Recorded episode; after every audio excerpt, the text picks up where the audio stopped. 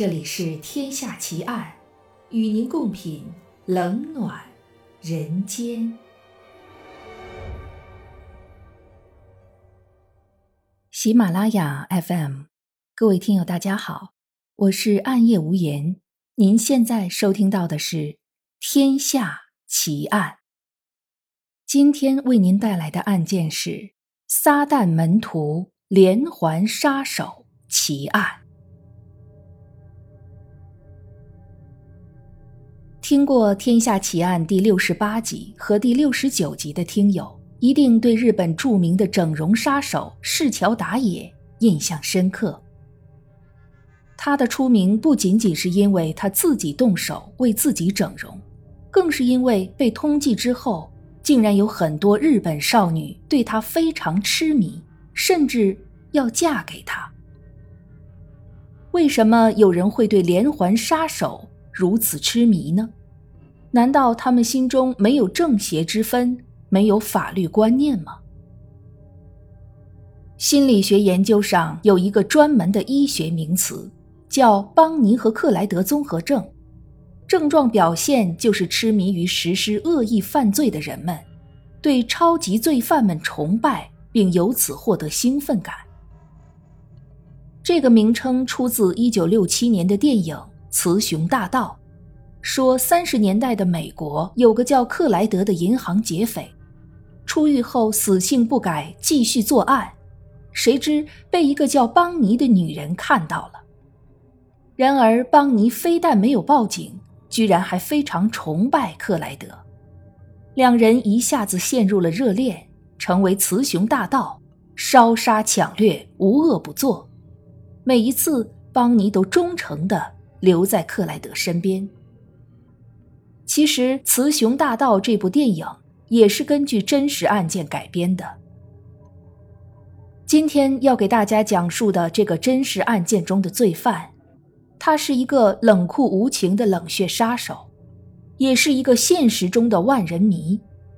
他的出现引发了大批罹患邦尼和克莱德综合症的人，在他身上所发生的一切，向我们展示了这个真实人间的。光怪陆离。理查德·拉米雷兹是拉丁美洲移民的第二代，父母都是墨西哥人。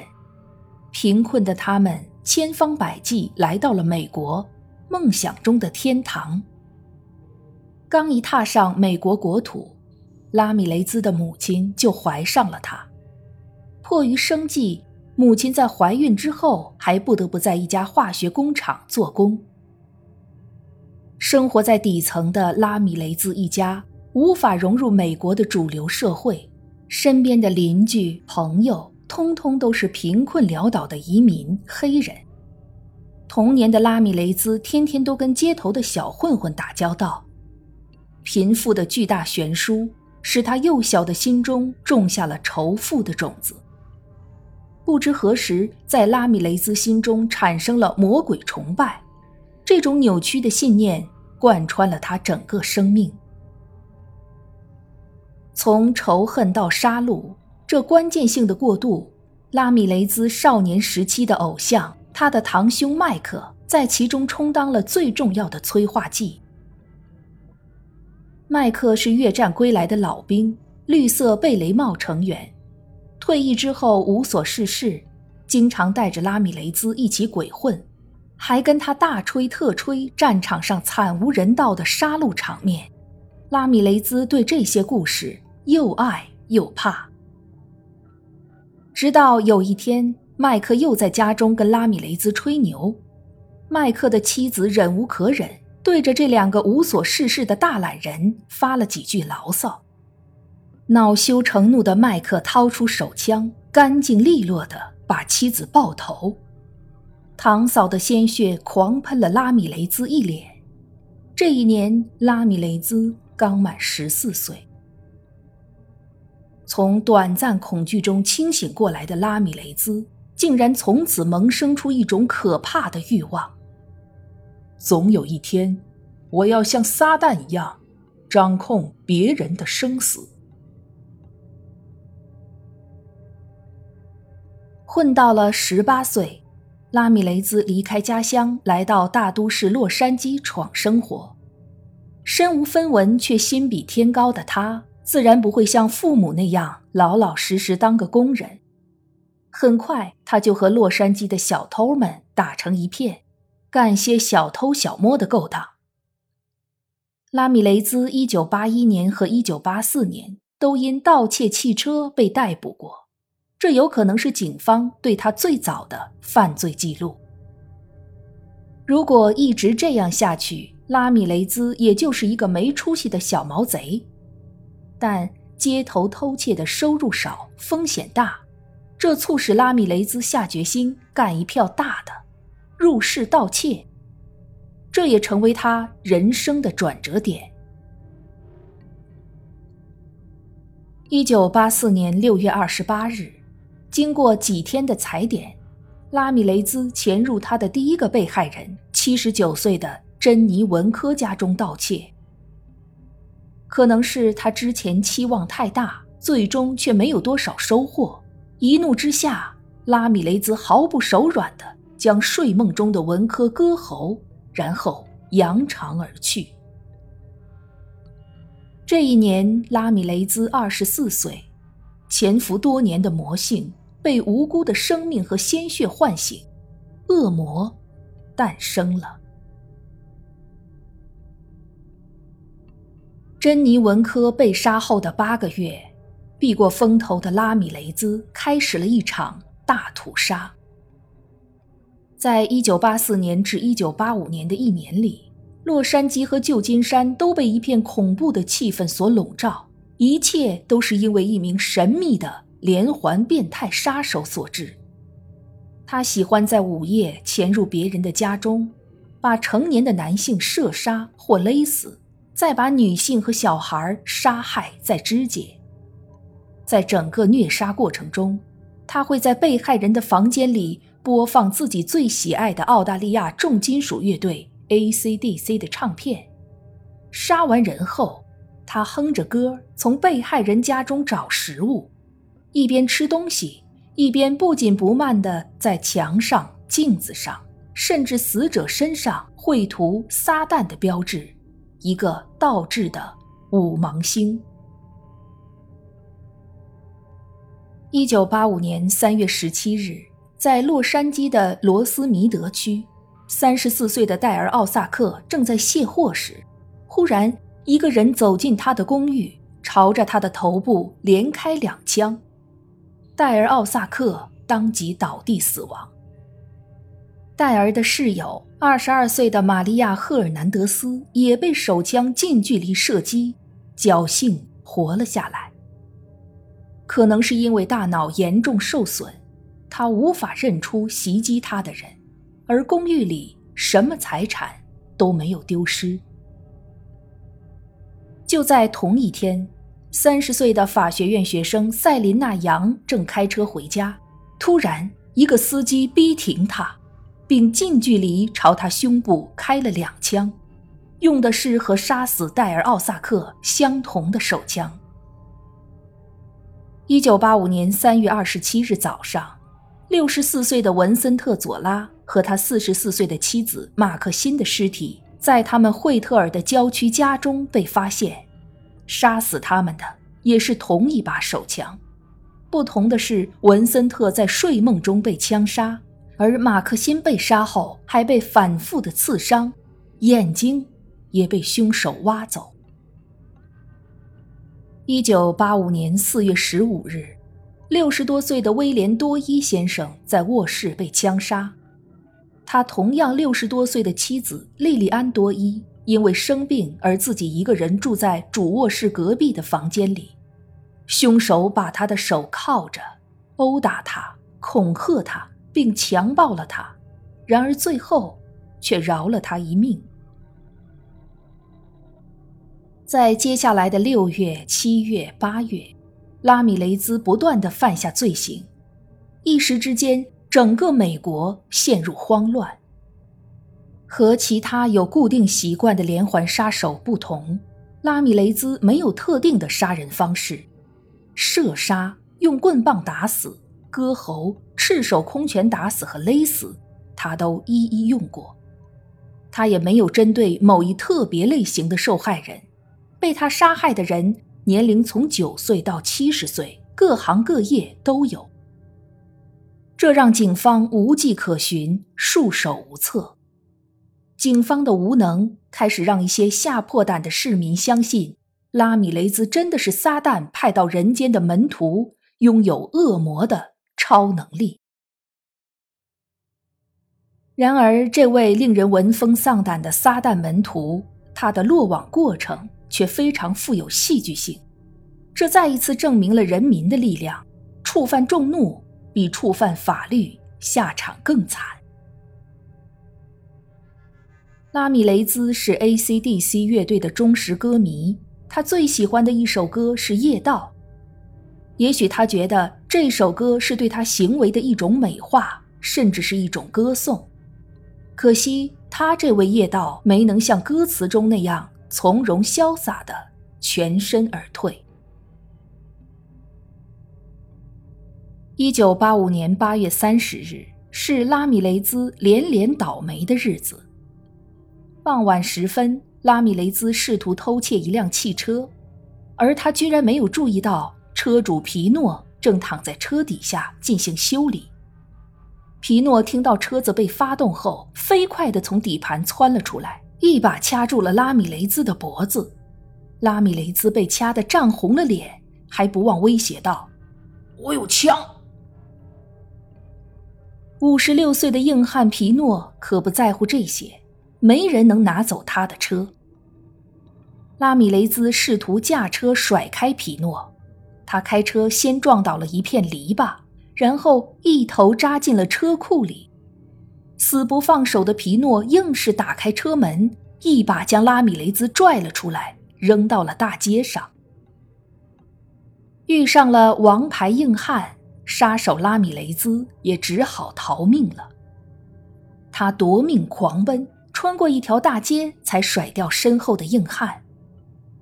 这一次，恼羞成怒的他专挑了一个软柿子，抢劫二十八岁的少妇安吉丽娜·托雷斯的福特汽车。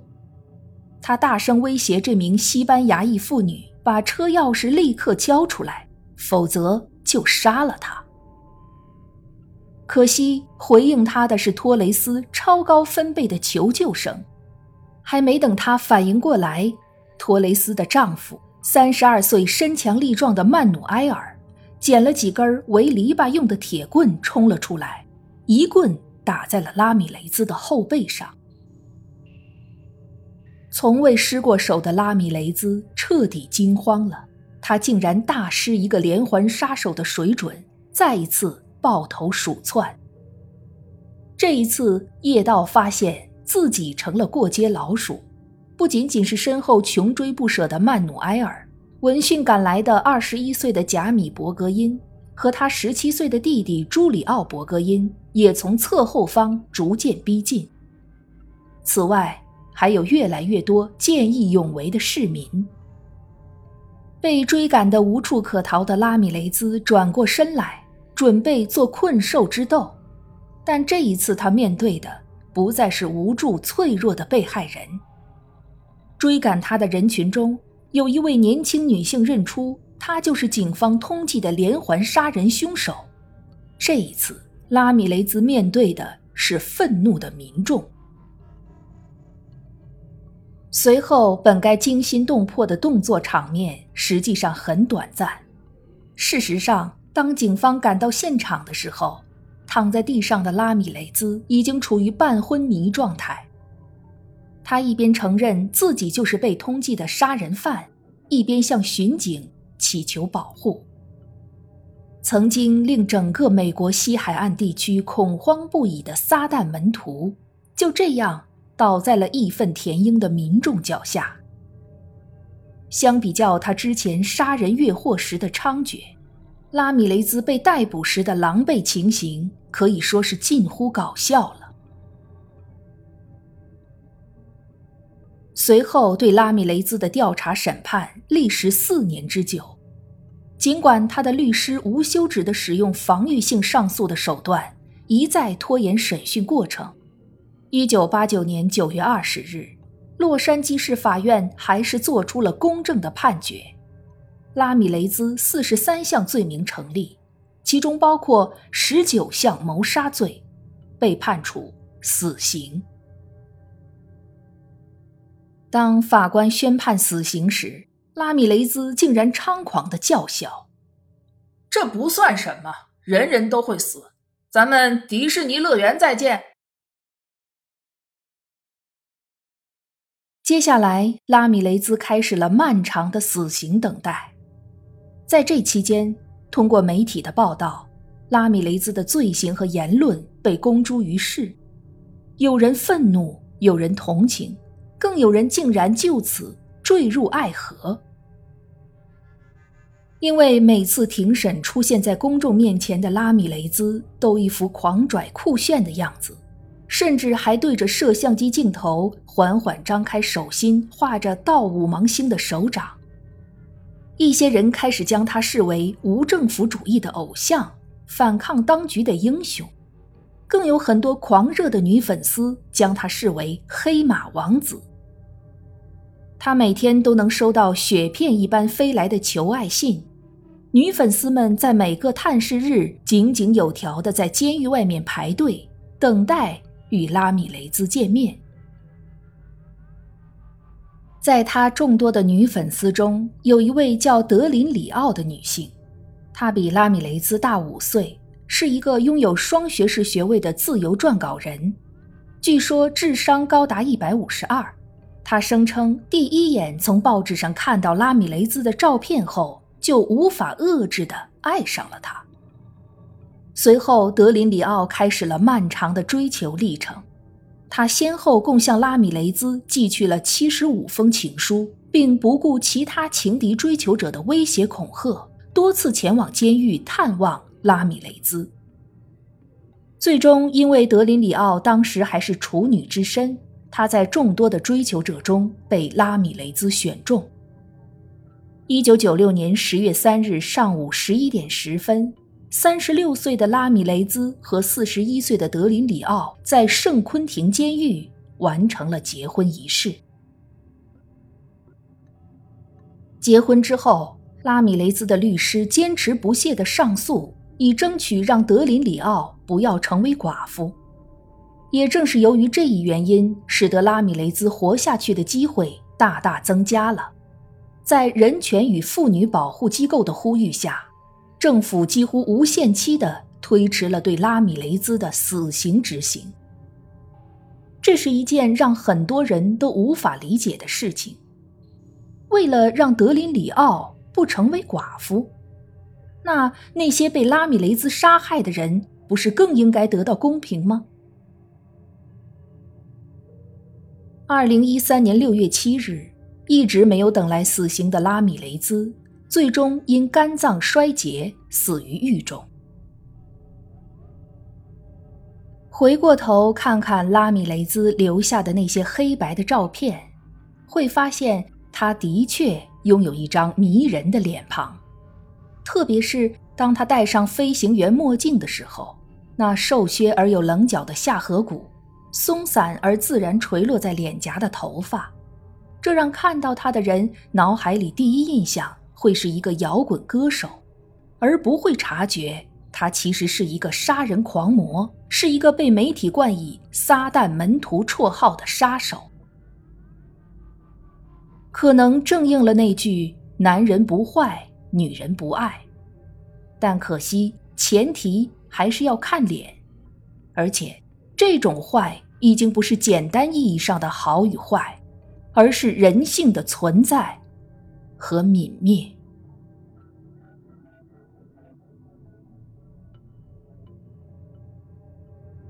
这一集的节目到这儿就结束了。如果你喜欢我的节目，请关注我或订阅我的专辑，谢谢。我是暗夜无言，让我们下一集再见。